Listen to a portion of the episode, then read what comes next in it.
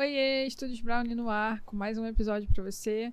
Hoje nós trouxemos um convidado muito especial, Renan Cepeda, um, um fotógrafo, um especialista, um ex-fotojornalista, que já passou um spoiler aqui pra gente, que talvez ele, um dia, quem sabe, ele volte a trabalhar com fotojornalismo. mas é um artista visual, tem um trabalho incrível, incrível. de light painting. É uma referência, eu estava até contando para ele que nas aulas de fotografia que a gente dá na escola, quando a gente fala de light paint, a gente fala sobre o trabalho dele, a gente apresenta o site dele. É, então a gente vai conversar bastante sobre esse tema e, e outros temas aqui muito legais. Ele tem vários causos para trazer. Antes de mostrar aqui o nosso convidado e agradecer, eu queria primeiro falar do nosso patrocinador, a Banlec, uma plataforma especial para você poder vender suas fotos, para você que está começando ou para você que já tem um volume de trabalho e quer ter uma renda extra ou quer ter um apoio nas vendas, que vendas eu sei que é sempre complicado para fotógrafo, Isso né? mesmo. né? Então a gente tem, eles têm uma plataforma incrível para você poder vender suas fotos.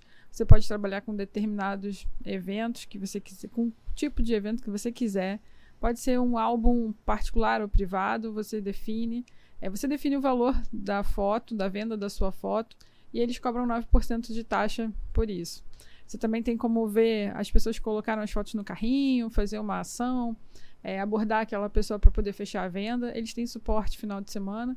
Então, poxa, é uma plataforma incrível que ajuda todo fotógrafo a ganhar dinheiro. Exatamente. O QR Code está aí na tela. Exatamente. Dá uma procurada na Balec, vale muito a pena. E não esquecendo, já curte aí, comenta, compartilha, faça perguntas. Canal.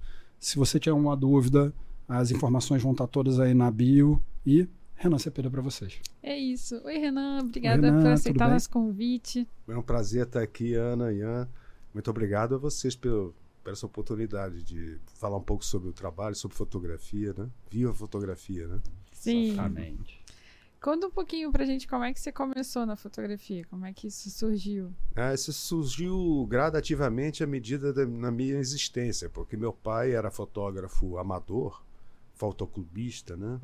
Ele era membro da ABAF, Associação Brasileira de Arte Fotográfica, ainda existe, a sede é lá na Assis Bueno, em ah, Botafogo. Né? Botafogo, né? sim. É, e desde que me entendo por gente, assim, eu me lembro com 3, 4 anos de idade, acordar cedo e, e entrar no banheiro do, do, do apartamento e com a cortina ainda, com as fotografias dele secando no, no ladrilho ah, do banheiro, os filmes. Enfim, ele improvisava o laboratório dele ali no banheiro, né? E ficava fotografando, revelando e aí ampliava tudo de uma vez, né? Então esse cheiro do, da, é, do fixador, é, do interruptor, do revelador, desde a minha tenra infância já são muito familiares, né? Uhum. Então essa visualidade das fotografias em preto e branco, né? Das experimentações em laboratório, solarização, viragem, tudo isso que ele fazia é, permearam a minha infância. Né? Além das revistas de fotografia que ele comprava, da Fotô, revistas alemães, livros de fotografia que ele consultava, né? É, e ele gostava muito de fazer nu. Às vezes eu entrava nesse banheiro e via mulheres peladas, mas tudo bem. É, coisa, mas eram fotos artísticas muito bonitas. Então, assim, sempre, sempre que eu me entendo por gente, fotografia está me, me rodeando, né? É, quando eu fiz 11 anos de idade, meu pai me deu de presente de aniversário uma Olympus Trip 35. Era uma câmera muito popular na época, de, de boa qualidade, mas era para você. Câmera de viajante, né? Daí o nome, Sim. Olympus Trip. Uhum. E essa câmera, eu fiz as minhas primeiras fotografias em preto e branco. É, com, até me lembro, era um Plus X, era um filme da, preto e branco da Kodak, 125 asa, que há muito tempo que não é mais fabricado. E, e eu fotografava meu vizinho, o cachorro, a padaria, coisas que estavam ao meu redor, né? O simples clique de mexer na câmera já era uma coisa da, fazia parte da magia da fotografia, uma máquina, né? Uma coisa complexa ali, mesmo é. que eh, era uma máquina de turista com tudo simplificado, né? Você não tinha os diafragmas 2, 8, 4, 5, 6, 8. Você tinha sol, nublado, Isso. à noite. Né? o foco também, se era meio corpo, se era corpo inteiro, se era paisagem, né? Mas dava tudo certo. Né? E eu fui fazendo aquilo, eu fiz um, alguns rolos de filme, aí pedi para meu pai revelar. Quando meu pai revelou, e viu aquilo, ele pegou a máquina de volta. Não que as fotos estivessem fora de foco assim. Não, meu filho, você tem que encontrar um trabalho para fazer, fotografar o cachorro do vizinho, não sei o quê. E de fato, né, cada clique naquele tempo era um dinheiro. Né? Os filmes eram muito caros, você tinha que ampliar e tinha que ir no laboratório para revelar, buscar, depois mandar ampliar. Dava muito trabalho. Tempo, né? É. Um tempo. E mas é, a fotografia, assim, continuei fotografando eventualmente, assim, não tinha ideia de ser fotógrafo. Nem, é, a própria câmera mesmo profissional, com disco de velocidade, diafragma, já era uma coisa muito complicada. Realmente precisava de um curso, né? É, não sei se estou sendo muito extenso. Não, não pelo não, tá contrário, tá super interessante. É bom, uh, quando eu, eu, era adolescente, eu entrei para Adolescente eu era atleta de voleibol, né? Até você falou, pô, você é alto, né? É. Eu sou alto na época. Hoje eu não entraria em nenhum time. Quem tem menos de 1,90m não joga vôlei né? mais hoje. Mas eu fui atleta de voleibol, eu fui músico da, na noite, to, tocava violão na noite, ganhava um dinheirinho. É, fazia, é, é, é, era formado, fui formado no Cefet, né? Em mecânica industrial. Trabalhei um pouco com desenho industrial é, mas trabalhava com meu pai também em mercados de capitais e fazia faculdade de jornalismo à noite. Então era um cruzamento de atividades muito louco. E aí eu, eu, eu dei uma pirada, resolvi me dar um ano sabático, fiquei vagabundando um ano inteiro, até que no final, no meio do ano, meu pai começou a ficar preocupado, vem cá, né, vai ficar vagabundando aí o resto da vida, eu não você não vai ficar em casa desse jeito não, vai pro mundo, né? E aí a minha irmã, que é um pouco mais nova que eu, ela, ela sempre foi uma mulher muito bonita e tá muito, muito fotogênica. E ela trabalhava já como fazia curso de teatro, às vezes fazia umas fotos de modelo. Ela falou: pô, você é alta, atleta. Naquele tempo eu tinha mais cabelo, né? Você é, é bonito, faz um curso de modelo fotográfico, você ganha um dinheirinho, dá pra. Né? Aí beleza, aí eu fui. Onde é que faz? Eu falei, ah, faz lá no Senac. Eu fui no Senac, era ali no Marechal Floriano. Não sei se ainda é ainda. E aí era o último dia de inscrição do curso. Tava cheio de meninos, de meninas, de adolescentes, uma confusão. Pô, eu desisti daquilo. Mas quando eu estava saindo, eu olhei para a lista, para o quadro em cima, assim, tinha um quadro de cursos abertos. Né? Então tinha lá assessorista, cozinheiro, office boy, é, é, contabilidade, fotógrafo, inscrições abertas. E o guichê, onde era do fotógrafo, estava vazio. Olha, um sinal, hein? Aí eu falei assim, pô, meu pai tem um equipamento. O laboratório está desmontado, mas tem lá o laboratório. Então vai ser muito fácil para mim. Eu adoro fotografia, né?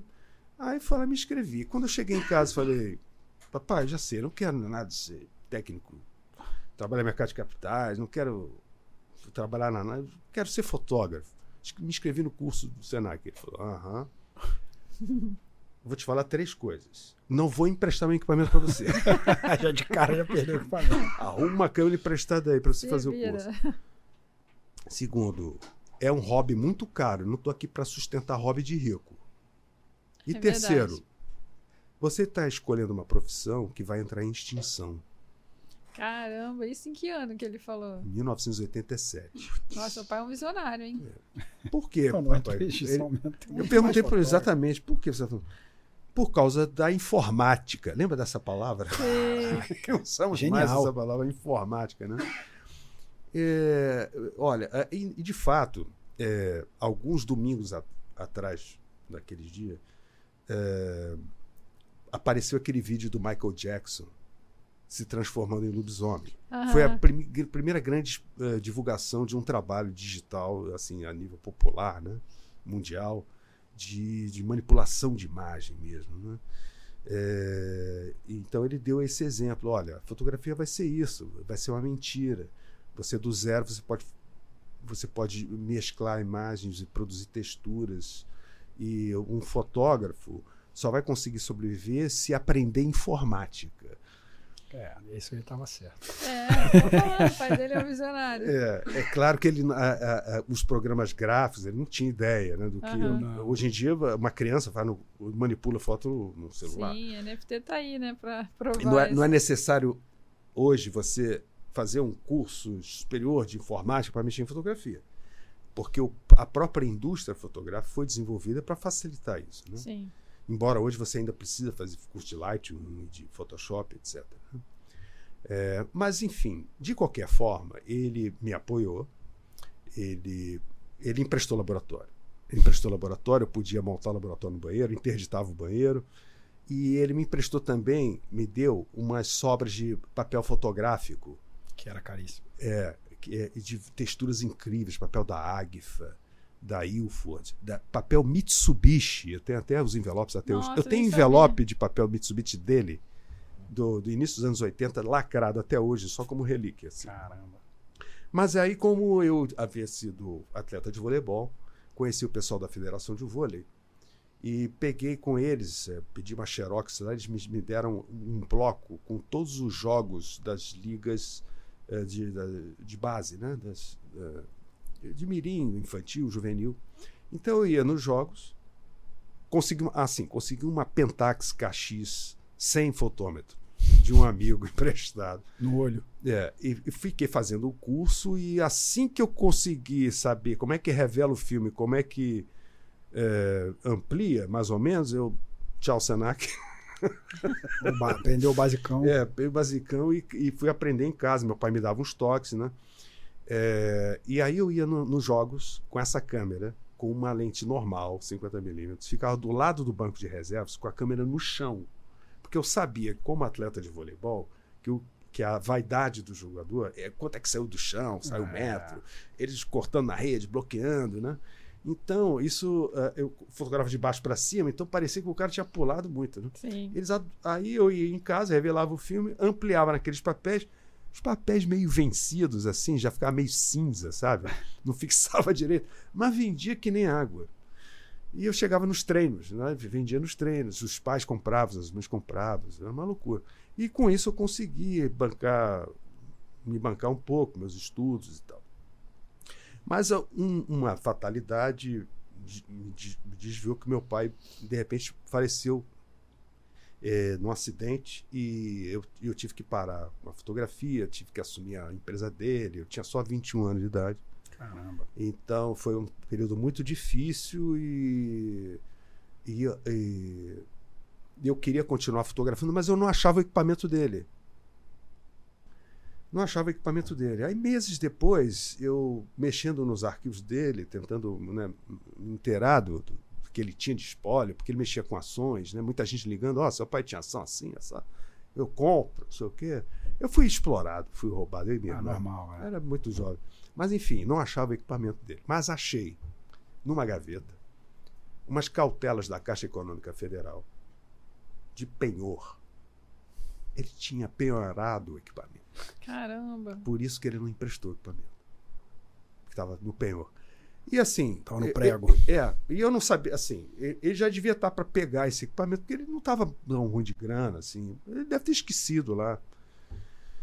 Mas, enfim, é, eu consegui um alvará do juiz do inventário para pegar esse equipamento, porque já estava indo para leilão. Faltavam quatro dias para o leilão. E consegui fazer uma vaquinha entre amigos dele e tal, meus tios e eu consegui resgatar o equipamento. Então eu fui lá na, na saúde, onde era o pregão da, da Caixa Econômica, perto lá do, do estúdio do, do Cais. Estúdio do, do Cais, e, e, e consegui resgatar o equipamento. Foi um dia incrível que mudou a minha vida, que eu conto a partir de agora. Que legal. Eu entrei com uma, uma bolsa de couro com dois corpos de Pentax, uma Camil, uma K2DMD, quatro lentes, filtros, acessórios. Entrei num ônibus com aquilo. Eu morava já em Copacabana com a minha mãe. E não aconteceu nada, no ônibus não foi assaltado. Eu saí na rua Barata Ribeiro, em, em frente a uma loja de fotografia, que era do lado da Modern Sound, lembra dessa loja Sim, de disco? Claro. Ali, abriu, ali tinha uma loja de fotografia. Eu saí do ônibus e entrei na loja. A Santa Clara ali do lado. Entrei na loja, peguei um, comprei um filme rebobinado, 3x, 400 horas, e carreguei uma das câmeras. E comecei a subir a rua Santa Clara, onde eu morava com a minha mãe. E perto de casa, lá em cima, estava tendo uma confusão na rua. E gente correndo para lá, para cá, brigando. Aí eu saquei a câmera e comecei a fotografar aquilo. Era o Detran instalando aquelas algemas inglesas nas rodas do carro, pra, uhum. em carros que estavam supostamente estacionados em lugar errado e tal. Só que era uma novidade para a população. Era um, meio, meio achaque no do Detran, Sim. a população se revoltou, arrancaram as algemas e botaram os caras para correr. E, e aí eu fotografei um cara jogando a algema no chão assim. E ele viu que estava sendo fotografado, correu até mim. Que, que negócio é esse? Olha só, você, você não é de imprensa, não, né? Eu falei, não, não, eu sou estudante de fotografia, eu moro aqui. Moro aqui, eu que estou fotografando para registrar esse absurdo e tal. Ah, tá, não, registra mesmo, porque a gente tem que denunciar isso. Mas você não é de imprensa, não. Não, não sou de imprensa, é eu moro aqui, eu sou estudante. Tá, beleza. É, agora, eu acho até bom a gente chamar a imprensa, né? Pra... Não, tem que chamar a imprensa mesmo. Aí eu fui, corri no orelhão. Eu era fã do Jornal do Brasil. Sim. O Jornal do Brasil tinha aqueles grandes fotógrafos, que eu acho, Evandro Teixeira, Ari Gomes, Almir Veiga, o Rogério Reis, que teve aqui, Sim, né? Sim, também trabalhou Rogério. lá. Conhecia, já conhecia esse pessoal todo de crédito, né? Como um estudante de fotografia conhece vários fotógrafos. Então. E eu lia o Jornal do Brasil, era o jornal que entrava lá em casa. Então eu fui na banca Peguei a orelha do jornal assim, o expediente viu no número da redação, liguei para a redação, atendeu o Carlos Santana, que era o chefe de reportagem. É, pô, não, não, tá acontecendo uma coisa aqui no, do Detran, na, tá botando umas algemas, a população tá se revoltando, eu tô fotografando aqui, mas. Não, vamos mandar a equipe aí. Aí mandaram, mandaram a equipe. Só que a equipe chegou 40 minutos depois, já tinha terminado a confusão. Era o fotógrafo Carlos Hungria e o repórter era o Peter. E aí eu cheguei pro Hungria, não o conhecia ainda. E falei, olha, eu estava aqui na hora, eu moro aqui, fiz essas fotos. É, toma aí o rolo de filmes, pode ser que você aproveite alguma coisa. Aí ele olhou para mim assim, eu não sei o que que deu na cabeça dele, que ele podia ter pego meu telefone, o rolo e um abraço, né? Uhum. Depois a gente se fala, né? Ele falou, entra no carro, vamos conhecer a redação do Jornal do Brasil. Ai, que legal. É, ele achou, achou seu ímpeto, você foi um cara, fotografou, ligou, ele falou, vou levar esse garoto comigo, é. esse cara aí vai me ajudar.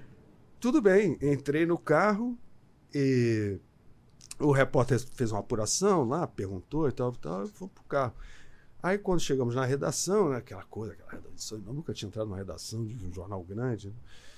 E eu sento, espera aí, garoto. Aí me apresentou o recém-contratado editor de fotografia Orlando Brito. Caraca. Falou: Ó, esse é o garoto fotografou ah, e tal. Tá, espera aí que a gente revela. Aí revelaram. Aí eu fiquei sentado na sala, aí passando os grandes nomes da fotografia: o Evandro, o Ronaldo Teobaldo. Entra, de repente, assim, o, o João Saldanha. Caramba. Entra. Cara, minha foto e tal, do Brasil, da excursão, não sei o quê, blá, blá, blá, como que se bater papo e tal. Não, fiquei deslumbrado com aquilo tudo. um barato. Aí de um tempo lá me distraindo, conversando com o pessoal, o Orlando Brito, quem é Renan aí? É sou eu. Sua foto vai para a primeira página. Caramba! Aí eu fiquei assim, puxa. Aí o Hungria, pô, dá uma chance pro garoto aí e tal. Falei, não, começa a vir no fim de semana aí, a gente precisa de gente, às vezes de madrugada e tal, bota de meu telefone. E assim comecei. Né? É, só que aí eu fui para casa, né? E aí eu cheguei na porta do Jornal do Brasil, não sei se vocês conhecem aquele prédio Conheço, antigo do Jornal claro. do Brasil, era um local ermo, né? É. Eu, não, eu, eu, eu, esqueci de pegar dinheiro para voltar, eu não tinha dinheiro para voltar para casa. Ele é perto da rodoviária. Aí eh, sai o, o, carro, o mesmo carro de reportagem que tinha me levado para lá, saindo para uma outra reportagem, falou: E aí, garoto, quer uma carona? Vamos para Copacabana. Pô, beleza.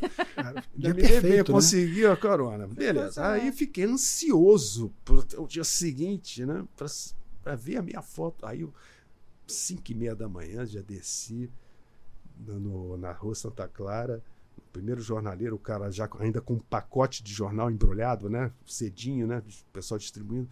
Tava lá a minha foto. Caramba. A primeira página com o meu nome, Renan Cepeda. Que irado. Maravilhoso, só que tinha um problema, era a foto do maluco. Quero ver que eu tinha jurado não que não era de jornal e tinha falado para ele onde eu morava e ele morava no prédio em frente. Como é que explica, né, pro cara que ele ficou quatro dias na porta do meu prédio esperando eu voltar. Quando eu, eu voltava para o prédio, eu tinha que ver se ele estava ou não fazia, dava a volta, ia ao cinema. Ele ficou me catando até que ele desistiu. Caraca. e ele era um cara meio maluco, assim, meio fora meio da garoto. É, então, meio violento. Você via que o cara era meio ah. doido.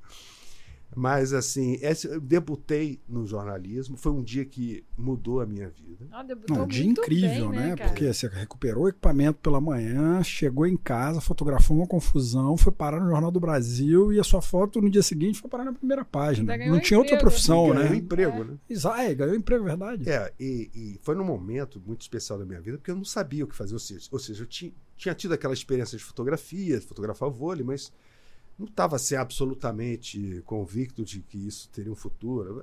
Se não fosse esse lance, essa oportunidade do Jornal do Brasil, possivelmente eu ia talvez ser um assistente de um fotógrafo, ia enveredar pela fotografia uh, publicitária ou algo assim, né? Mas o é, que bom que foi no, no, jornalismo, que bom que foi no Jornal do Brasil, porque eu considero o fotojornalismo a grande história, escola de fotografia mesmo, né? É, é um lugar que, você, que o jornal te bota na marca do pênalti. Né? Não só dos acontecimentos históricos, mas de diversos tipos de situações em que você muitas vezes tem que é, sintetizar a, o assunto em uma imagem. Né? Uhum. Né? E, e, é um e você às vezes você tem fração de segundo para fazer. Né? Então, qual é a lente, qual é a exposição, qual é o diafragma e tal, o que, que vai acontecer, para antecipar as coisas. Né? E isso quando é porradaria, né?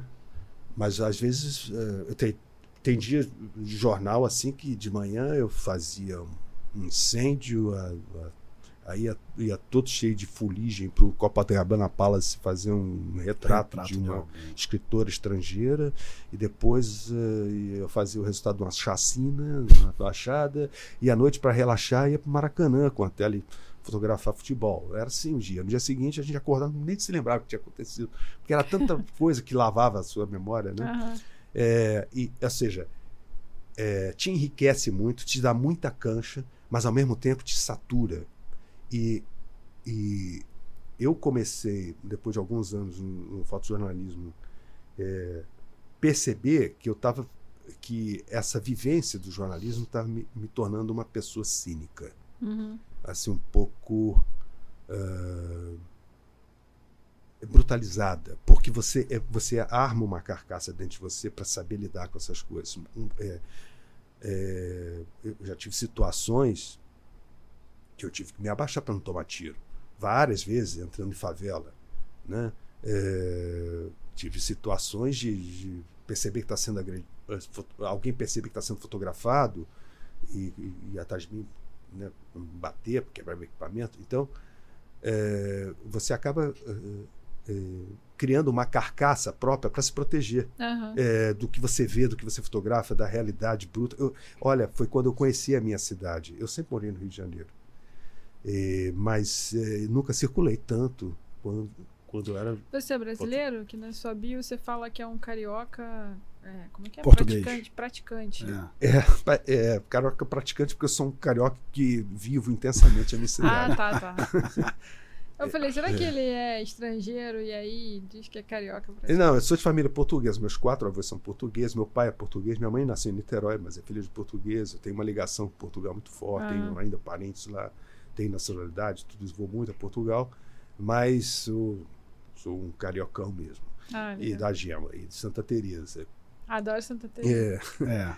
Mas eu estava falando, é, e é, quando você fotografa no editorial do, do, dia a dia, você conhece a sua cidade, você vai nos buracos mesmo, você sabe como é que sobe na mangueira, como é que vai para Providência, como é que vai para o juramento, como é que sobe no alemão, como é que vai para. Você vai andando debaixo da ponte de Niterói, pega um barco para fazer não sei o que, sabe? Coisas que um cidadão comum tem muito pouca oportunidade. É, o fotógrafo que está na rua, ele, ele é, vivencia isso, muita isso coisa. Não tem né? preço. É. Isso aí realmente é uma coisa que não é só uma escola de fotografia ou de jornalismo, senão uma escola de vida mesmo. Né? Você, você lidar com a sua cidade, com o seu país de uma forma mais intensa. E a fotografia te proporciona isso. Legal. Você ficou quanto tempo no JB? No JB eu fiquei de 88 a 93, cinco anos. Poxa. Depois eu saí é, e me lancei no mercado freelancer, mas ainda em fotojornalismo, né? então fotografar muito para a Folha de São Paulo, para Veja, né? revistas da editora Abril, da, da, editora Globo, revistas femininas, fazia também muitos perfis. É, eram matérias até mais suaves, né? Fazer moda, fazer beleza, gastronomia, era, era de tudo, né? Eu tinha uhum.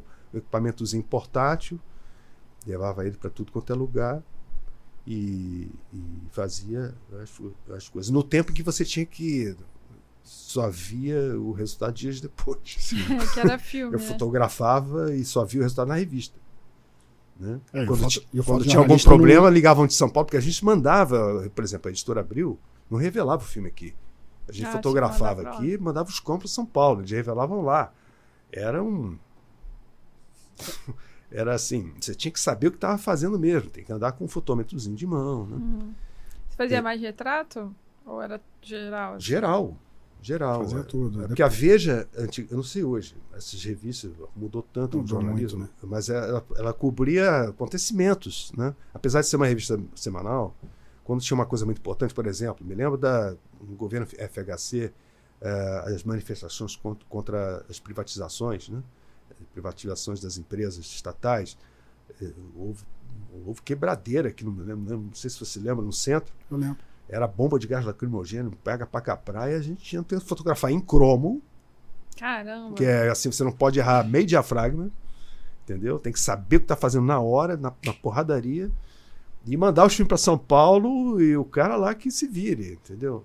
É isso que eu ia falar. O fotógrafo de jornalista não faz Polaroid, né? Não, não tem, porque o cara, nem de, vê, o cara de moda. Nem vê na ensaio, telinha, nem apaga. Então, é. Agora tem, ainda tem até ali, mas não tinha, é. você não tinha. Tinha que chegar e acertar. Exatamente. Então, é, e é, essa base é, da fotografia técnica que o fotógrafo de filme é, é, era obrigado a ter, né, a dominar, é que suscitaram essa técnica suscitou no singular, é, alguns trabalhos meus. Ou seja, é, no meu trabalho atualmente, né, depois de vários anos assim cortando um pouco a cronologia, a gente pode voltar.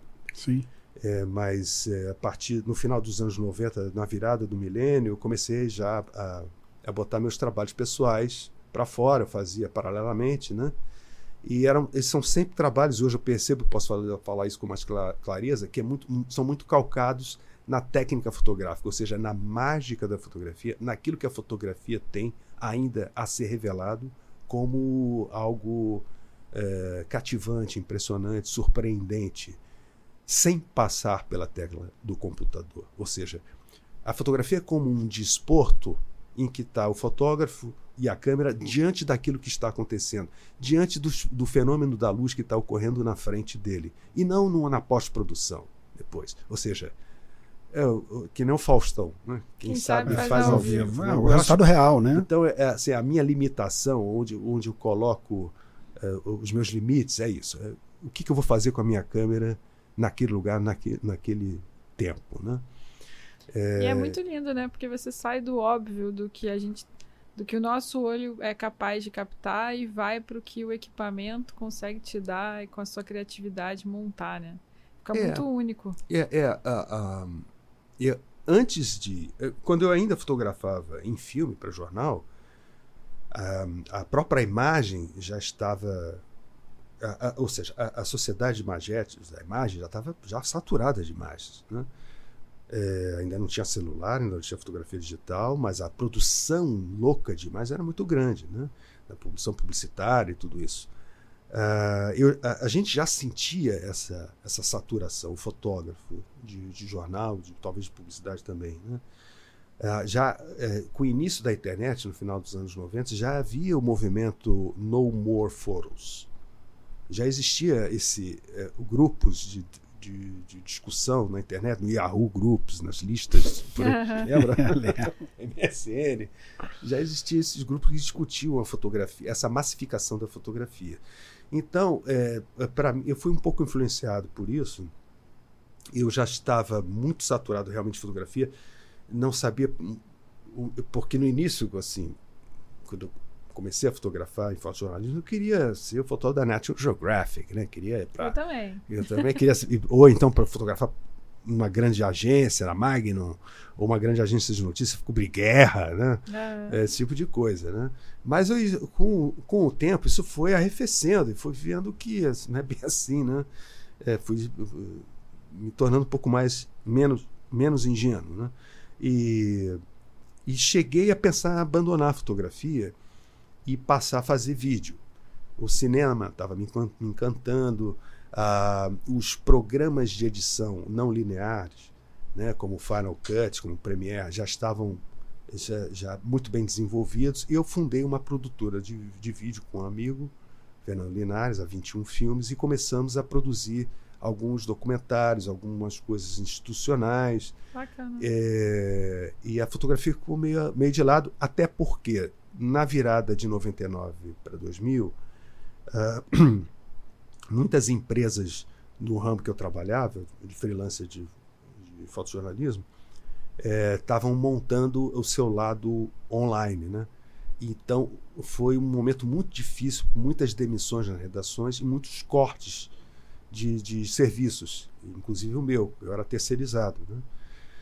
É, então eu tive que conseguir uma maneira de de novo me transformar. Né? Então eu consegui, através do vídeo, com, com essa produtora, eu consegui é, me manter um tempo. Mas eu tinha o meu trabalho em, de fotografias infravermelhas do Rio de Janeiro, das paisagens do Rio de Janeiro, ali paralelo. Né? E fui, eu tive a oportunidade de ser apresentado por uma grande garalista no Rio de Janeiro, que era a Anitta Schwartz, que gostou do meu trabalho, já me conhecia de nome, mas só do fotojornalismo, e topou fazer uma exposição. E foi muito importante porque foi uma virada para mim, mas foi uma coisa que não era muito comum no mercado de arte. O mercado de arte sempre foi muito hermético a fotojornalistas e a fotógrafos de publicidade. Sim. E ela, e ela, eh, ela viajava muito, ia, ia nas Veneza, documenta de Cássio, e estava já sacando a entrada da fotografia no mercado de arte como uma, um gênero a ser negociado no mercado de arte. Porque a, a, o, a arte em papel era muito mal vista, porque era uma, tido como uma arte menor, uma arte que num suporte, né, que era mais uh, perecível por ser em papel.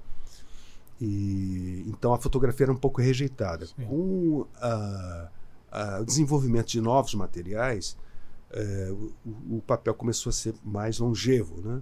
E a fotografia passou então a ser mais aceita no mercado de arte como é, os papéis metálicos começaram e, a chegar aquelas isso, coisas. Exatamente. Ainda não era o, o pigmento mineral, mas já, já, tinha as viragens em, em Isso. Eu em lembro selênio, dessa época, quando né? começou a.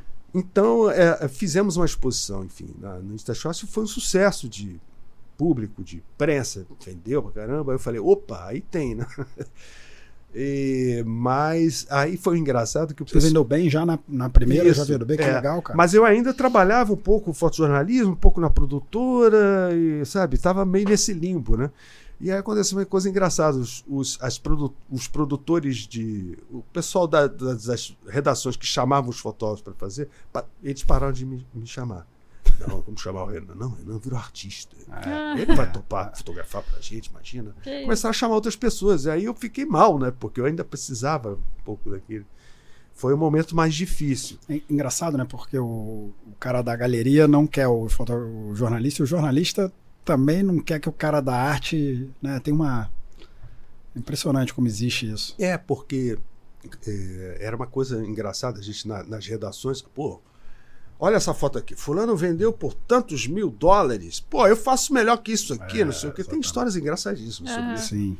Porque são outros valores que são agregados à, àquela imagem. Não é só a qualidade da imagem em si. Né? Tem até uma, uma, uma história engraçada de um grande editor de fotografia que, que foi Alberto Ferreira. Talvez o Rogério tenha mencionado ele aqui no podcast dele, que foi chefe do Rogério, inclusive, que foi um dos melhores editores de fotografias que já passaram pelas redações. Ele que fez o nome do Jornal do Brasil na fotografia, né? sobre contratar os melhores fotógrafos, sobre editar as melhores fotos no momento certo. Né? É, de, depois que ele se aposentou, uh, ele foi convidado, uh, ele foi apresentado a um, a um, um grande curador de arte contemporânea que o levou à, exposição na época estava eh, no Museu Nacional de Belas Artes a exposição do Bresson, Henri Cartier-Bresson. É, e o, acho que foi o Rogério, inclusive, que o levou lá, o Alberto. Aí eu andando com o Alberto, o Alberto falou assim: Ó, esse cara aqui, na minha equipe, não trabalhava. Abusado esse moço, hein? É, mas é isso. É isso. Mas são, são Cada um tem um é, mundo, é. é claro. É, então, é, são, tem coisa muito engraçada a respeito desse choque da mas fotografia de arte. Muito, né? É, Ainda existe, até hoje existe. É, quando a, a, arte, quando a fotografia começou a ser do mercado de arte, muito pintor começou a fotografar, muito escultor começou a fotografar, a fotografia começou a ser usada em várias. Uh, Virou um meio, né? Virou uma, um, sim, claro. E, e, uma possibilidade.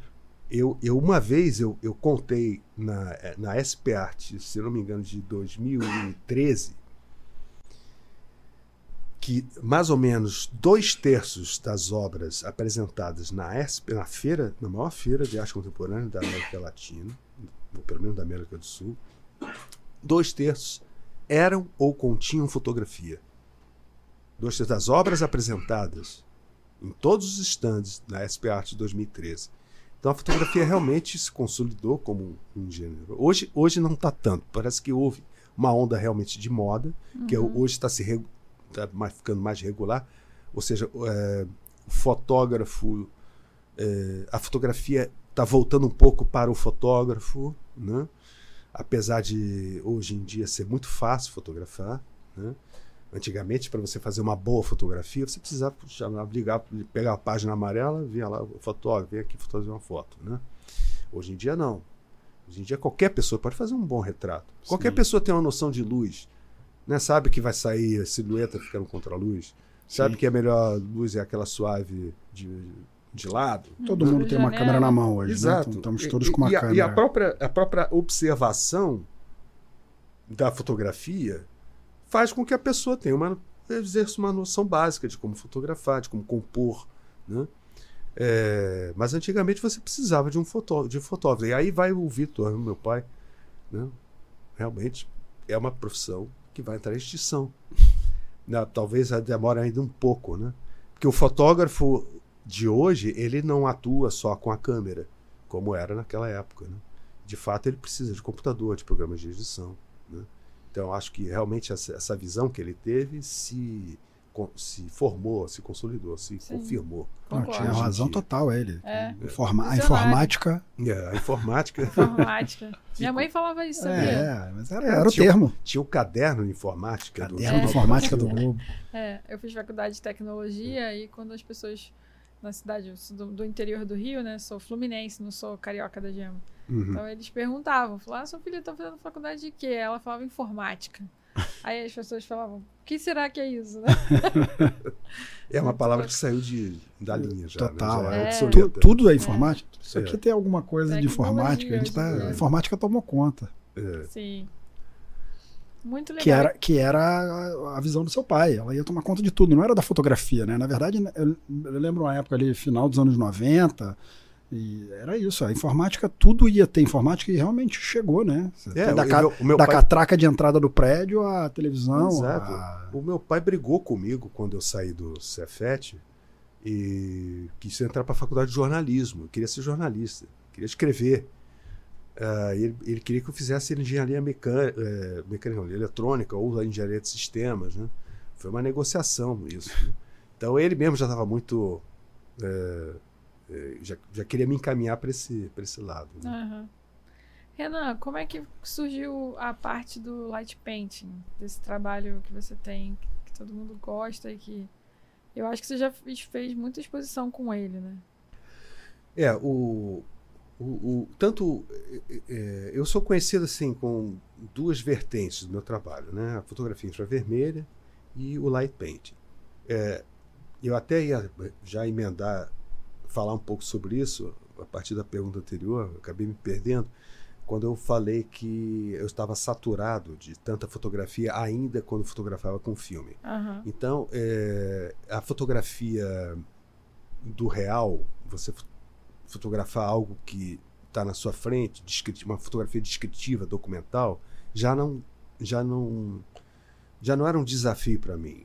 Era uma coisa que todo mundo fazia, era fácil fazer. Então eu busquei na fotografia e ainda busco até hoje é, nichos pouco explorados, onde a mágica fotográfica ainda prevalece. Então, primeiro foi a fotografia infravermelha, que era algo incomum. Ainda é um pouco, mas não tanto.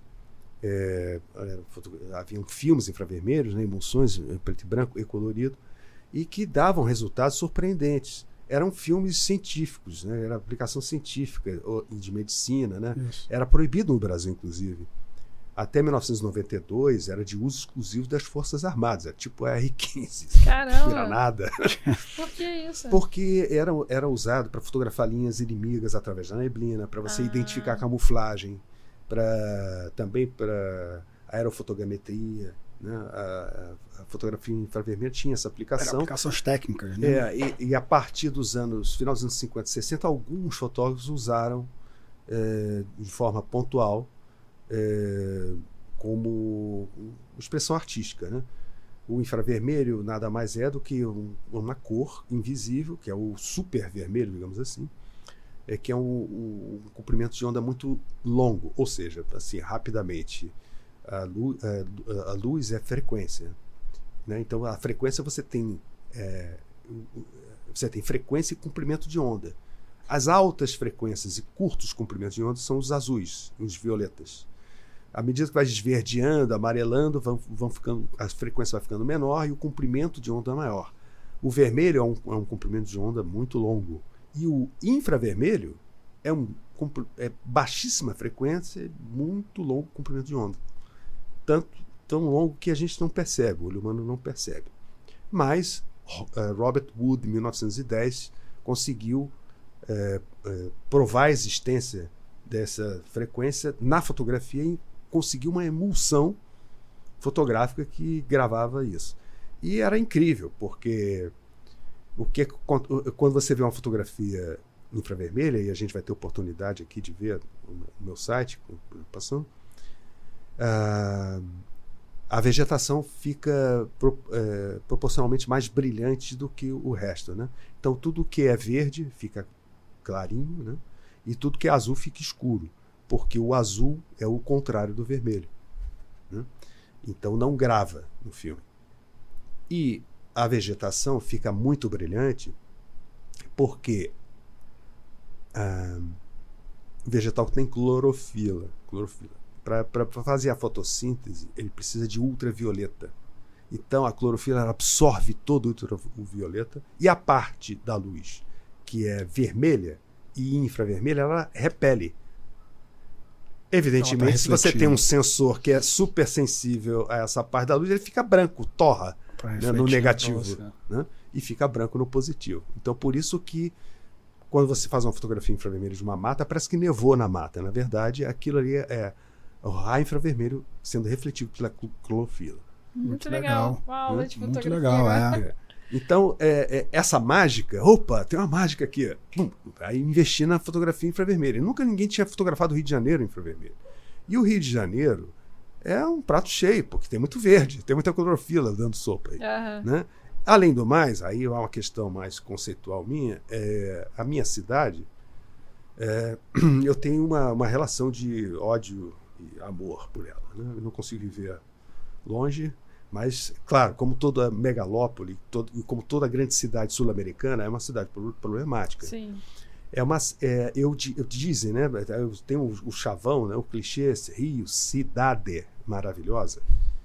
Desculpa, gente, não é uma cidade maravilhosa. É um lugar maravilhoso. A cidade que está destruindo o lugar. Sim.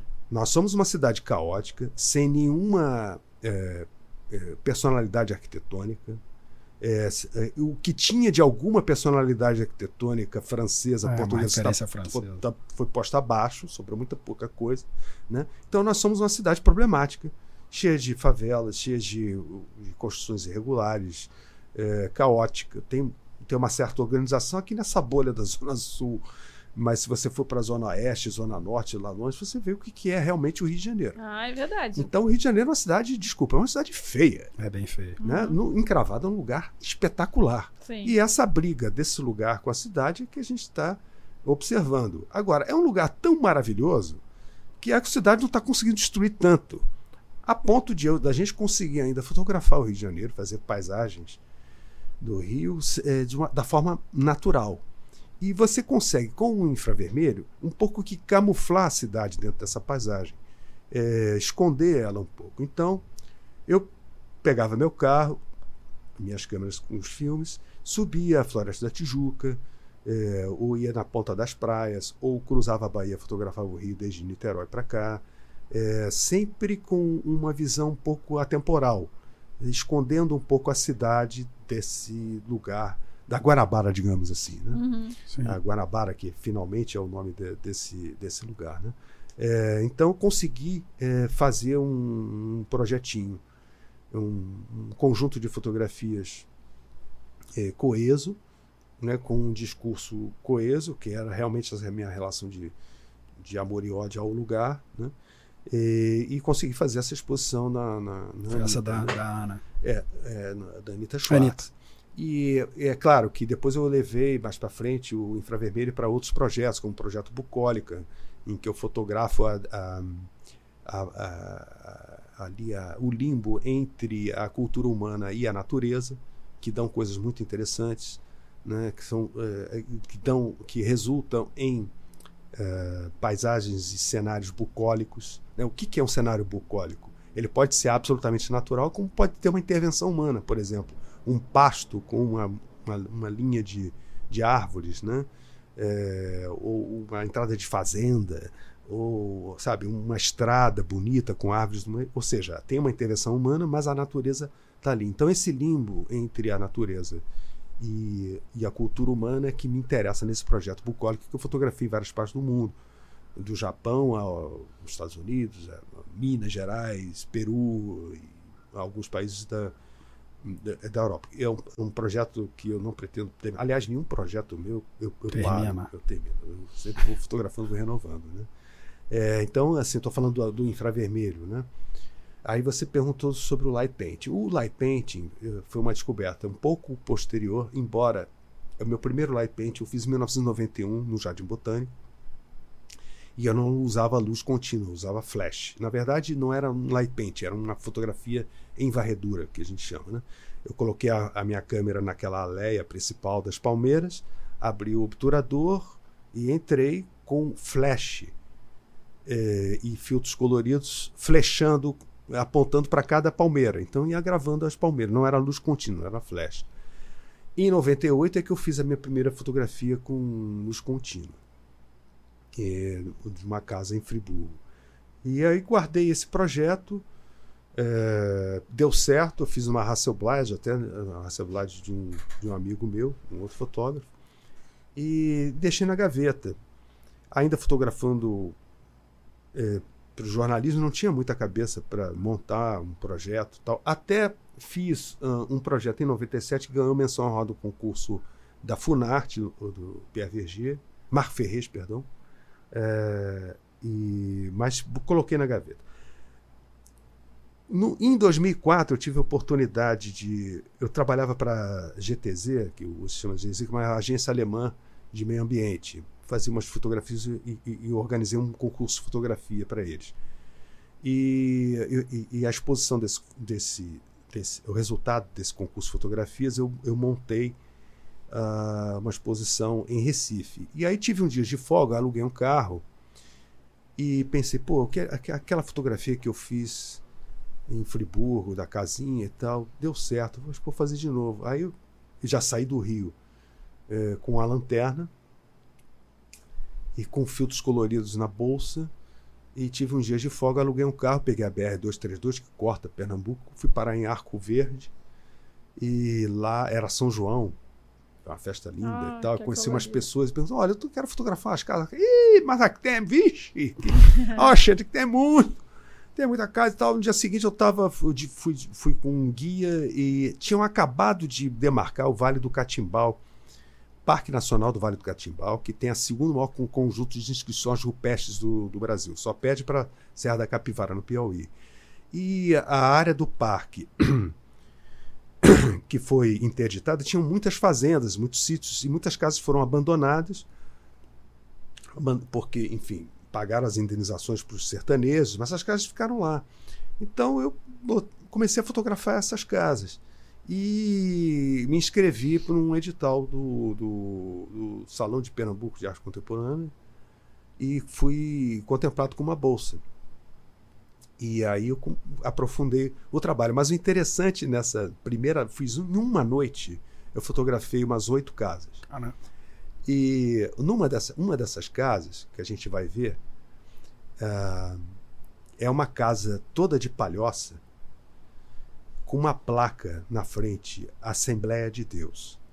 Ah, eu acho que eu vi no seu site. É, uma, uma foto, o pessoal comenta muito e tal. E, e eu, foi incrível, lógico que eu vou fazer, eu vou fazer essa fotografia, porque eu peguei o carro de dia, né? Voltei onde é que e voltei à noite para fotografar. Aí eu voltei lá, botei a câmera e tal. Tô fotografando, tô passando a lanterna. De repente chegam dois caras de gibão, de can, tipo hum. cangaceiro, assim, com a garrucha apontando para mim. O que você tá fazendo aí? Ele achava que eu tava ali mexendo, vandalizando, roubando alguma coisa né? da igreja dele. Né? Ah, não, desculpa, eu tô fotografando. Que, é, é uma fotografia. Você pensa que nós é palhaço? Tá fotografando à noite? Você vem a casa, e já estava a ponto de mandar bala. Aí eu apontei, não, é fotografia mesmo, olha só. Eu apontei a, a, a lanterna, lanterna para a câmera, estraguei a foto que eu estava fazendo, porque vazou a luz, lógico. Claro. E fez, ó, é, aquilo ali é uma câmera, isso aqui é uma lanterna. Eu passo, aí grava na câmera. Aí eles abaixaram a arma. Ah, é, explica como é que você faz essa foto. Aí eu fiz um workshop para eles. Ensinou os caras a fazer lá. Ó, é o seguinte, eu passo aqui, vai gravando e tal, depois eu tenho uma foto assim assado. Aí eles meio desconfiados. Ah, é, faça a foto aí que eu quero ver. Light painting é isso, né? As é. pessoas não acreditam até ver. É. aí eu fiz a foto, assim, mais ou menos, né? Só com as, uma luz branca mesmo, sem filtro nenhum. E, prometi, e prometi para eles Olha, eu volto aqui, eu mando a foto para vocês. Ah, tá bom, tá. Quero papo de fotógrafo. Né? Ah. Sim. Vou te dar, Mas de fato eu ganhei a bolsa e tive que voltar lá para aprofundar o trabalho. Um ano depois eu voltei para fazer outras casas e trouxe a foto para eles. Os caras.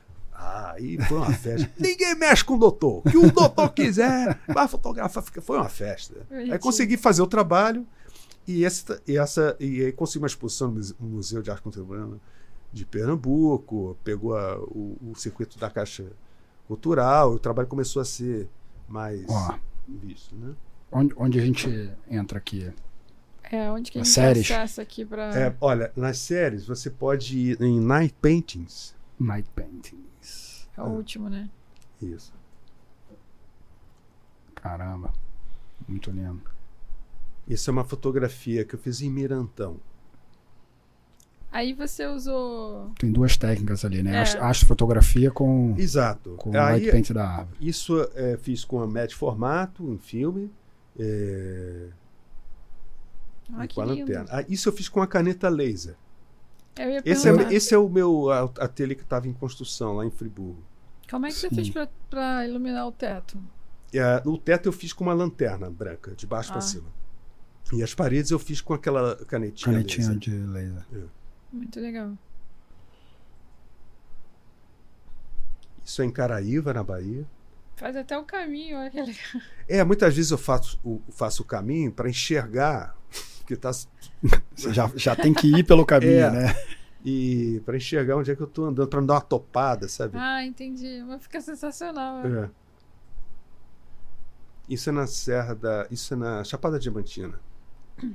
Você fica todo de preto para você não aparecer na então, foto? Então, o light painting, né? É, é, você prende a câmera no tripé, abre o obturador, escola um diafragma, né? Mais ou menos com a velocidade do teu gesto da lanterna. Se for um gesto lento, você tem que fechar o diafragma. Se for um gesto rápido, você tem que abrir o diafragma. Isso cada fotógrafo vai é. conhecer a sua lanterna, a sua câmera, quem quiser é, vai no vai meu... criar o esfumaçado Se inscreva volta, no não. meu workshop, eu ensino aí. tudo. Isso aí, Opa. Mas basicamente, basicamente você abre o obturador, se veste de preto e entra dentro da cena com uma lanterna é, e vai passando a lanterna naquilo que você quer que apareça na fotografia. O que você não quer, você deixa no escuro, né? Essa uhum. fotografia em si tem alguma claridade no piso ali, porque possivelmente tinha alguma lua, isso. E a lua também ajuda a, na longa exposição a, a, gravar as coisas. Né? E eu uso filtros coloridos é, na frente da lanterna. Uhum. São filtros rosco de cinema que eu recorto e coloco. Você usa uma, uma gelatinazinha, né? É, uma gelatina. É. Esses risquinhos é, é, o que? Isso é satélite? Céu tá é, não, estrelas? são as estrelas. Isso ah, é tá. o tempo que ele ficou ah, a desenho. Ficou no né? movimento. Exato. É porque ele pode parar depois, não é Sim. isso? E aí deixar ainda em longa exposição, Exato. ele, se ele quiser, igual aquela, Aquela primeira foto ele riscou- de Merantão, a primeira É, foto, por exemplo, eu, eu fiz a árvore em 4 minutos, 5 minutos. Mas como eu percebi que, eu- que a câmera estava apontando para cima, é, e aí eu deixei, eu estava um, um céu bem limpo, né? muitas estrelas, então eu deixei gravar um pouco mais, deve, deve ter tido uns 30 Muito minutos. legal. Muito legal. Vê se você acha que ele tinha dito no início. A Aqui casa? tem é a casa com a Com a placa. com a placa de não mais pra frente isso aí segue aí, laje. Olha que lindo, Esse é Vale do Catimbau também. muito legal. Os seus workshops são para esses lugares, né? Para você acompanhar. Sim, eu tenho, eu tenho vários. eh, tenho alguns tipos de workshop. Tem workshops de dois dias. Lá em casa, eu, for- por exemplo, ensino a, fazer retrato, lá no meu, meu ateliê. Muito tem legal. um workshop de três dias, que eu, por exemplo, vou a São Bento Sapucaí, perto de Campos do Jordão, que é um lugar legal, que tem algumas casas. Aí também tem uma, uma, uma uma experiência gastronômica, tem bons restaurantes e tal. E tem workshops de uma semana na Chapada Diamantina. E o workshop em Portugal, por exemplo, são dois, duas semanas. É legal. Bem legal. São turmas grandes, você faz turmas menores. Eu não gosto de muito, muita gente, no máximo oito pessoas para esses maiores, né? E, por exemplo, lá no meu ateliê, seis pessoas no máximo. Entendi, muito legal. Mas muito bonito o trabalho, muito bonito mesmo. Hoje você trabalha com câmera digital ou, ou ainda fica no filme? Olha, eu hoje eu estou trabalhando mais em câmera digital por, pela dificuldade de, não é nem de conseguir filme, é de revelar o filme. Por exemplo, eu tenho várias caixas de 4 por 5 polegadas cromo lá na minha geladeira, vencida já, e não sei como é, como revelar. Eu descobri que tem um laboratório em Curitiba, parece que que revela E6 e 4 por 5 polegadas. Aqui no Rio, em São Paulo, não mais. Porque os químicos já, já estão difíceis de De conseguir. conseguir. é. Uhum. Eu Então, tenho bastante filme guardado também. É, assim, 35 e até médio formato você É, consegue médio revelar. formato. é. Mas é, chapa 4, 5, é, 10 por 8 polegadas É difícil. já está mais difícil. Eu, eu quero, eu tô até meio um pouco ansioso em fazer um projeto com esse com essas 4, 5 polegadas para porque eu tô- acho que nem Curitiba daqui a pouco vai re- revelar. Cê- sua câmera 4x5 é o que? É uma. É uma Linhoff É uma. Linhof, tá. Ele gosta de equipamentos. É, É, eu gosto. também. É, eu ia te perguntar, é, foi uma curiosidade aqui até que a gente estava falando antes. Na, no outro tipo de fotografia no infravermelho, hoje faz uma transformação na câmera, porque eu lembro dos filmes, a gente falou, emoções, filmes, filtros, mas hoje você consegue fazer uma transformação em câmeras, é isso? Você muda alguma coisa? Ou já tem alguma que já vem assim, que compra? É, a- é, bom, eu fotografava com filme, né? Quando os filmes começaram a rarear, eu tive que buscar como fotografar em infravermelho em digital. E para grande felicidade dos fotógrafos infravermelhos, é, todo device, até celular, qualquer sensor de fotografia é sensível à radiação infravermelha. Muito Caramba. sensível. O que acontece é que ele vem de fábrica com um filtro instalado na frente do sensor, um filtro anti-infravermelho. Ele barra a porção infravermelha para melhorar o espectro de cor, para dar umas cores mais vivas. Né? Um filtro físico mesmo. É, um filtro físico, é uma laminazinha. Uma laminazinha. Até o celular tem esse filtro. Tá. Ah, o que você tem que fazer é mandar para o laboratório para tirar esse filtro. Eles abrem a câmera, tiram esse filtro da frente e, e no lugar dele colocam um pró-infravermelho, que é o contrário. Ele só deixa passar a radiação infravermelha. É um filtro preto.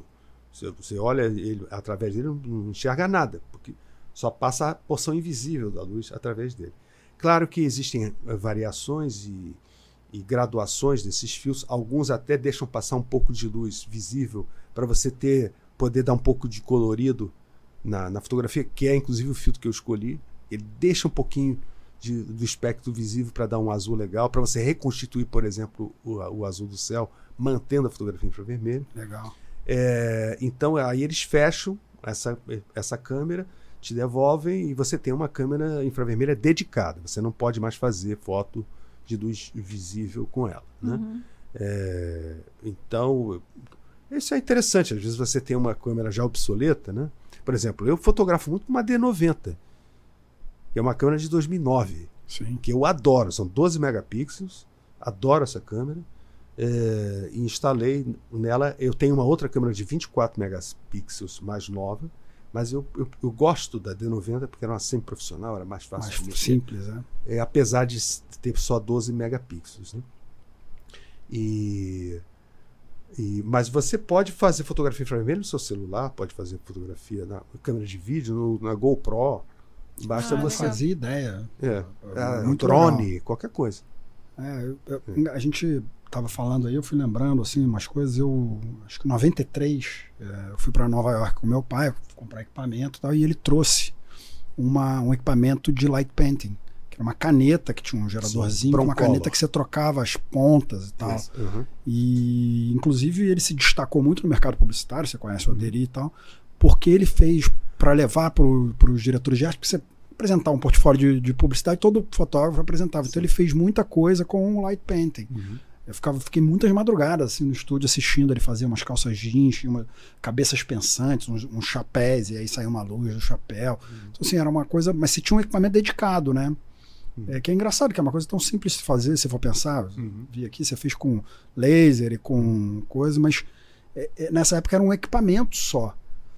É, a Broncolor lançou uma linha de. Eu não acho canetas. que era Broncolor a dele. Era pode, uma pode ser que tenha. Ou talvez fosse marcas. Broncolor. É. Mas ele Bron... tinha um geradorzinho físico dele, que era um uhum. micro gerador, e uma canetinha. Isso. E... 93, 94. É essa época mesmo. E, é... Acho que era Broncolor, então. É, até isso, enfim. Nos anos 80 já tinha isso. Sim. E os fotógrafos usavam isso eventualmente para algumas. Uh produções específicas. Vinha até com a roupa, né? tinha uma roupa para você botar, é. a roupa preta, né? Claro. De meio ninja, tinha todo um. É, é, é, é não, não mas, mas foi usado no mercado publicitário para chamar a atenção de diretor Sim. de arte. Não era é, esse tipo de trabalho com tanto tempo e tal. Era uma, mas, mas destacou ele muito. Assim, eu lembro que para ele fez uma claro, diferença grande. O light paint era uma, é, é, é, é, é mágica. É mágico. É, fotografia é, uma coisa mágica. É, uma, é você tem um papel em negro ao invés de papel em branco. Você tem um papel em negro, que é a escuridão. Uhum. Abre o obturador, você pode parar para pensar. É uma fotografia lenta. Muito Você vai escrevendo com a sua própria mão, com a sua própria caligrafia. Inclusive, na, no próprio workshop que eu dou, um dos exercícios é não é fotografar nada. É você, é o gesto. Você entender isso. o que você está fazendo com a tua mão. Era né? isso que ficava ah, as madrugadas fazendo. É a pincelada, né? é o painting. Inclusive, no, dependendo do que, como tiver a sua câmera, você pode passar super rápido que não vai marcar, né? Assim, Exatamente. Você, você, depende, ah, você não quer, você não tem como não passar, porque você tem, pode tapar, lógico, mas você passa super rápido naquele lugar e aquilo ali não está impresso. Aí você mantém um tempo no outro lugar. Exatamente. Então é muito é, é incrível mesmo. É, então e, e, é legal ver o seu assim que é elaborado com, com tempo e pô, muito legal. Você o... usa bastão também? Bastão? Não, não, não uso. Até uh, se você for hoje no YouTube e botar aí na busca lá light painting, 95% dos light paintings são riscos. É. Ou seja, é. e, e, existe até uma empresa espanhola que vende para o mundo todo esses bastões, vende acessórios para light paint, mas são sempre acessórios para você riscar a fotografia com fazer aqueles desenhos do risco, né? Uhum. Ah, o light paint que eu faço é de, é de luz refletida. Ou seja, não é luz direta na, na câmera. Senão... Você ilumina o objeto, que é, que é como esse do. Exatamente. Do, do, é, é, é como, por exemplo, você tem esse, esses rays aqui iluminando o nosso estúdio. Você pode reproduzir essa mesma luz com uma lanterna, uma luz quase pontiforme.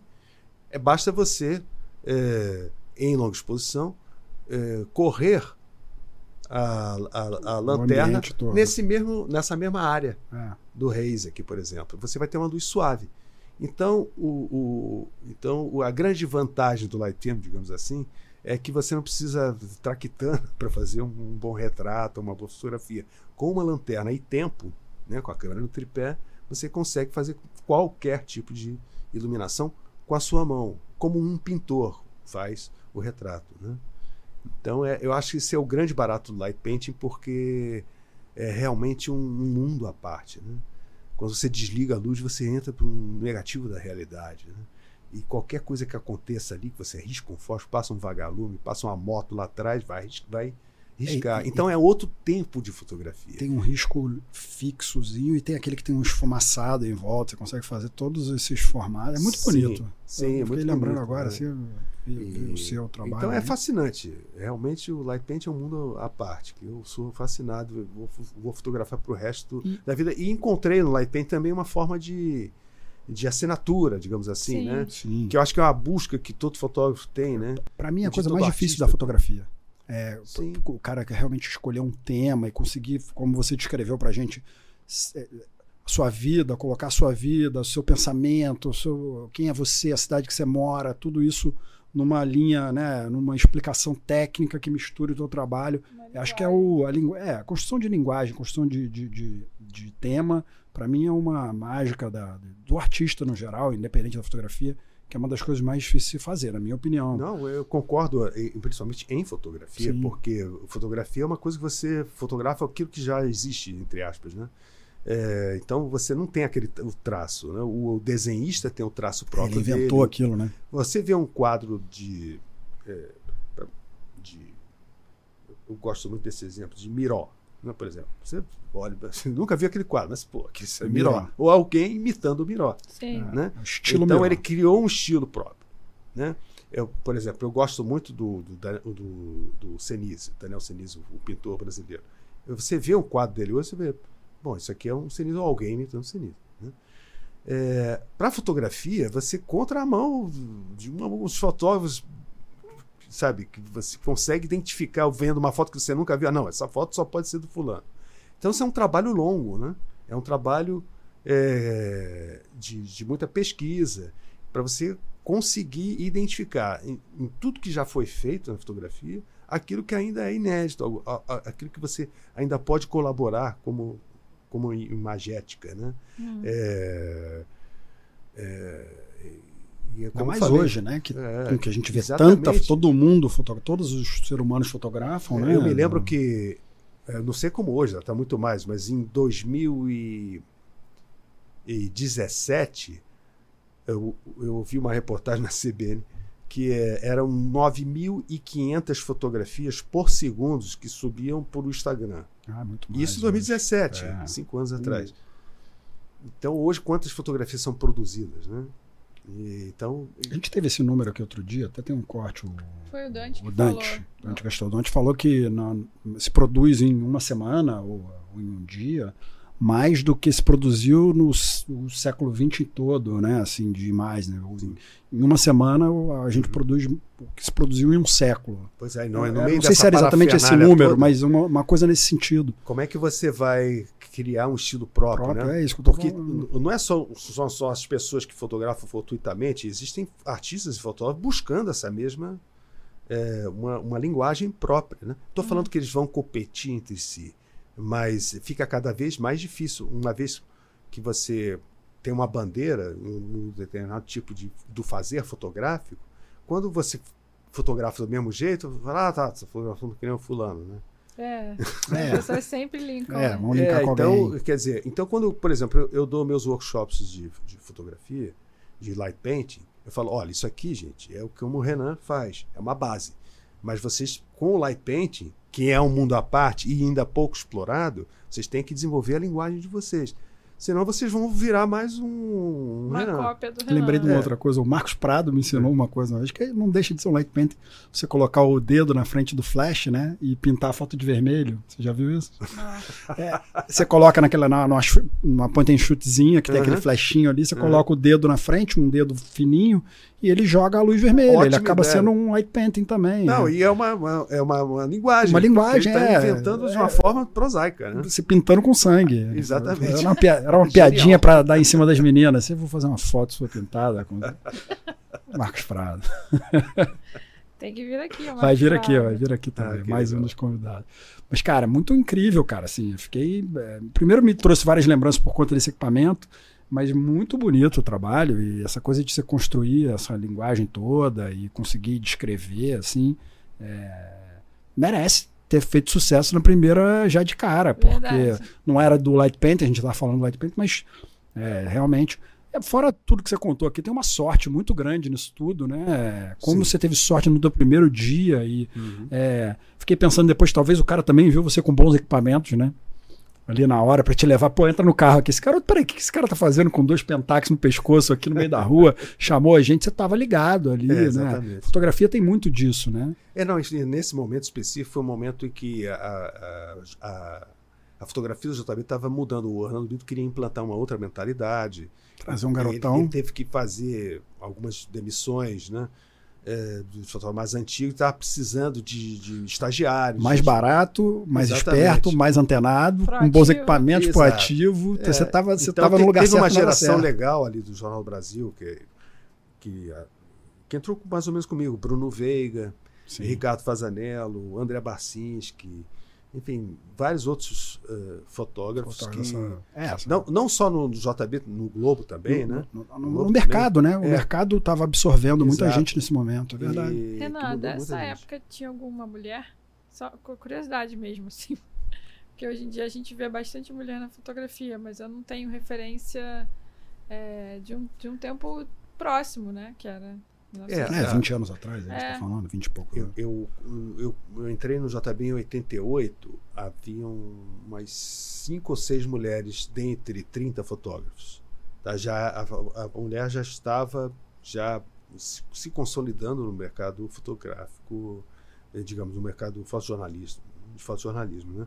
É, no, no, no, Rio de Janeiro são, foram duas fotógrafas pioneiras, digamos, no fotojornalismo moderno né, que foi a Cíntia Brito e a Kitty Paranaguá. An Paranaguá. ambas trabalharam no Jornal do Brasil antes de mim. A Kitty até é, conheço bem, foi minha sócia no Ateliê Oriente, a gente uhum. fundou o Ateliê Oriente, eu, ela e o Tiago Barros. Ah, não sabia que você era fundador do, do Ateliê. Sim, é, é, é, começou como ateliê meu e da Kitty. Uhum. Aí entrou o Tiago, aí ah, vamos fazer um Ateliê Oriente e tal. Ah, que Até irado. hoje. É. É, ah, tá Santa, na, na Rua Oriente em Santa Teresa. É, tá na lista do, dos desejados ah, aqui. É, eu mandei mensagem para ela hoje. Ah, que legal. É, a gente fala, fala que eu comentei com, com ela. E, e, então a Kitty e a Cíntia foram duas fotógrafos pioneiros no Jornal do Brasil no meio daquela macharada toda, né? É. Era, uma, era um ambiente muito machista. Eu acho que não vou dar spoiler, ela vem aqui falar por ela mesma, mas é, ela, ela falava muito, conversava sobre isso comigo, né? Ela é de uma geração uh, anterior à minha. A Cintia Brito foi uma leoa, é, realmente uma, uma, uma, fotógrafa, faleceu há pouco tempo. Ela, ela, ela e a Kitty passaram mal, maus, maus e bons bocados no fotojornalismo porque elas tiveram que se impor como mulheres num mundo altamente... É uma redação nos anos 80, é, com certeza num ambiente... É, sobretudo a fotografia, é. porque a, a, redação já tinha muitas é. repórteres, jornalistas e tal, mas a fotografia não tinha ninguém mulher. Então elas abriram esse caminho. Legal. Muito legal. Muito bom. Você trabalha com vídeo também? Você falou que você tinha uma produtora, mas hoje você faz algum link do vídeo com a fotografia? É, em meus trabalhos mais recentes, eu, a, ainda não tão divulgados, eu, eu, faço vídeo, sim, principalmente no, nos light paintings. Eu registro algumas, uh, algumas das performances em light painting, né? É, e agora, num trabalho mais recente, que eu estou para fazer uma exposição no que vem, eu estou fazendo vídeos mesmo, não, não, não ligado ao Light Paint, mas fazendo um vídeo sobre o assunto que eu estou fotografando, para dar um, um, um, um se dar uma situada, né? E dar um, um bastidor um reforço história, na, né?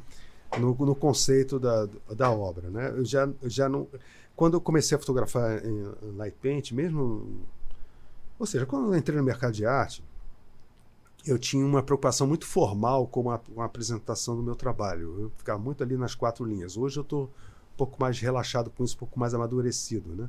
Então, assim, não é um trabalho de light paint. Eu boto tudo, boto foto celular, boto vídeo.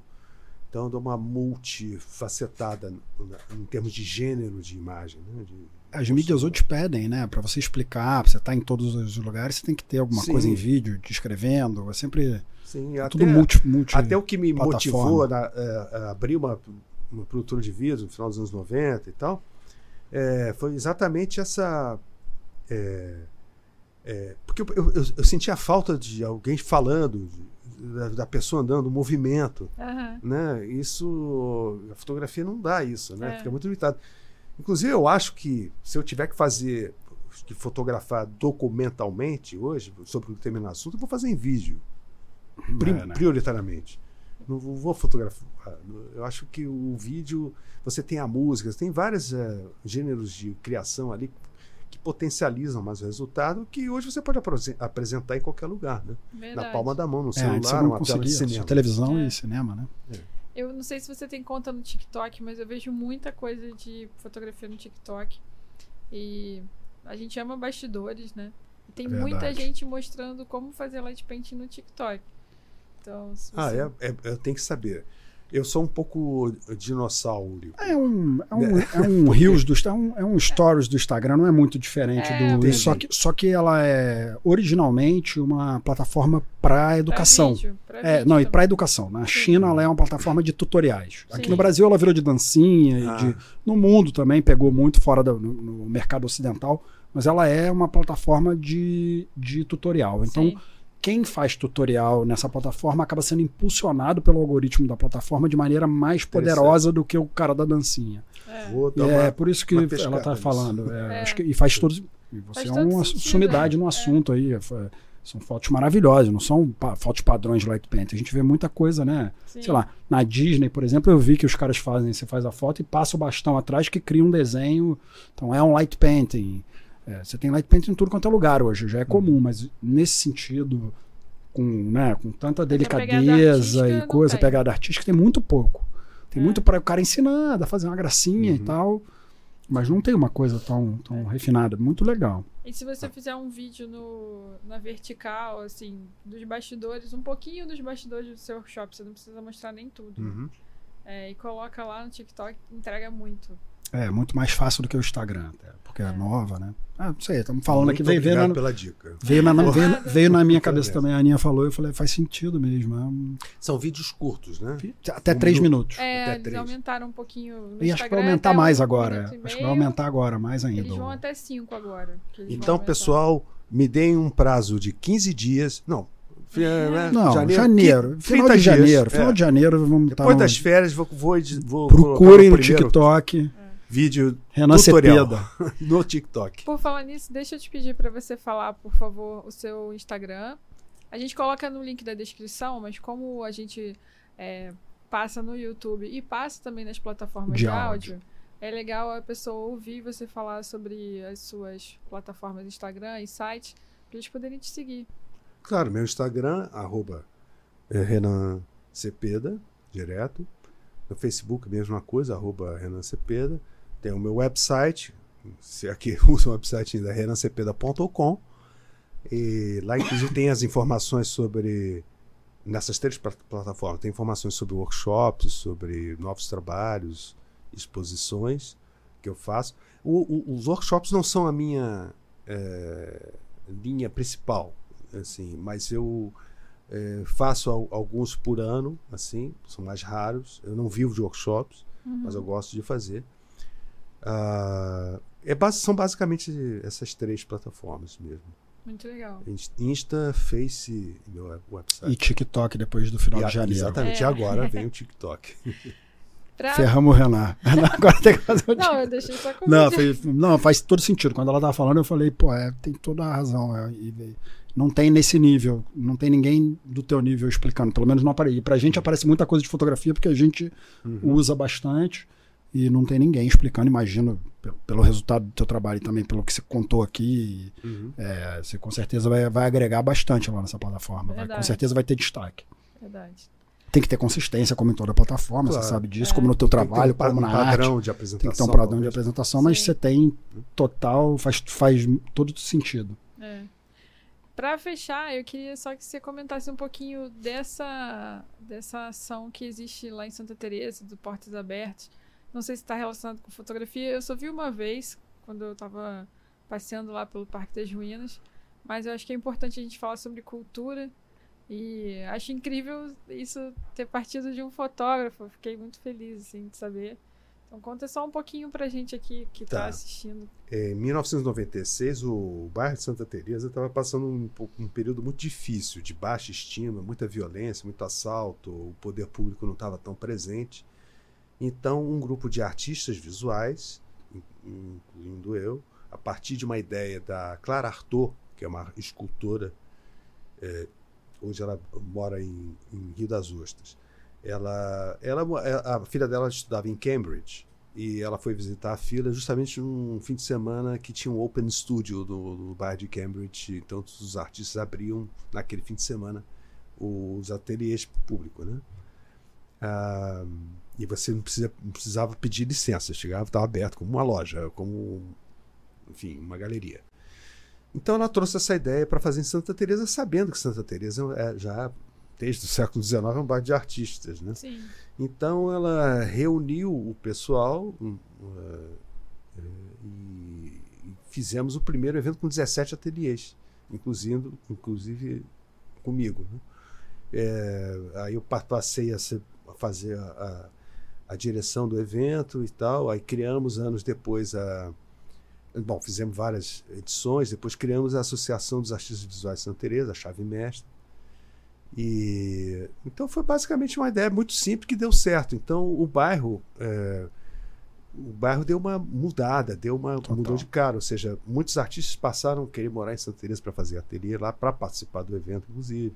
Então o, o, a, o poder público passou a, a, prestar mais atenção no bairro, né, é, em termos de segurança, de estrutura e, e, tudo isso. Então, o, e o próprio carioca, muita gente morava, que Santa nunca tinha ido, morava no Rio, nunca tinha ido Santa Teresa. Né? Verdade. Né?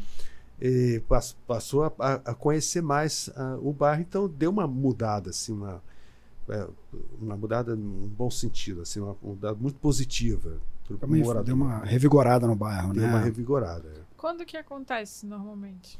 É, acontece uma vez por ano. É, Normalmente acontecia em julho, hoje está acontecendo em setembro. Aí depende um pouco de, de como, porque a gente precisa de patrocínio, a gente precisa, Sim. Inclusive, de, de apoio da prefeitura, né?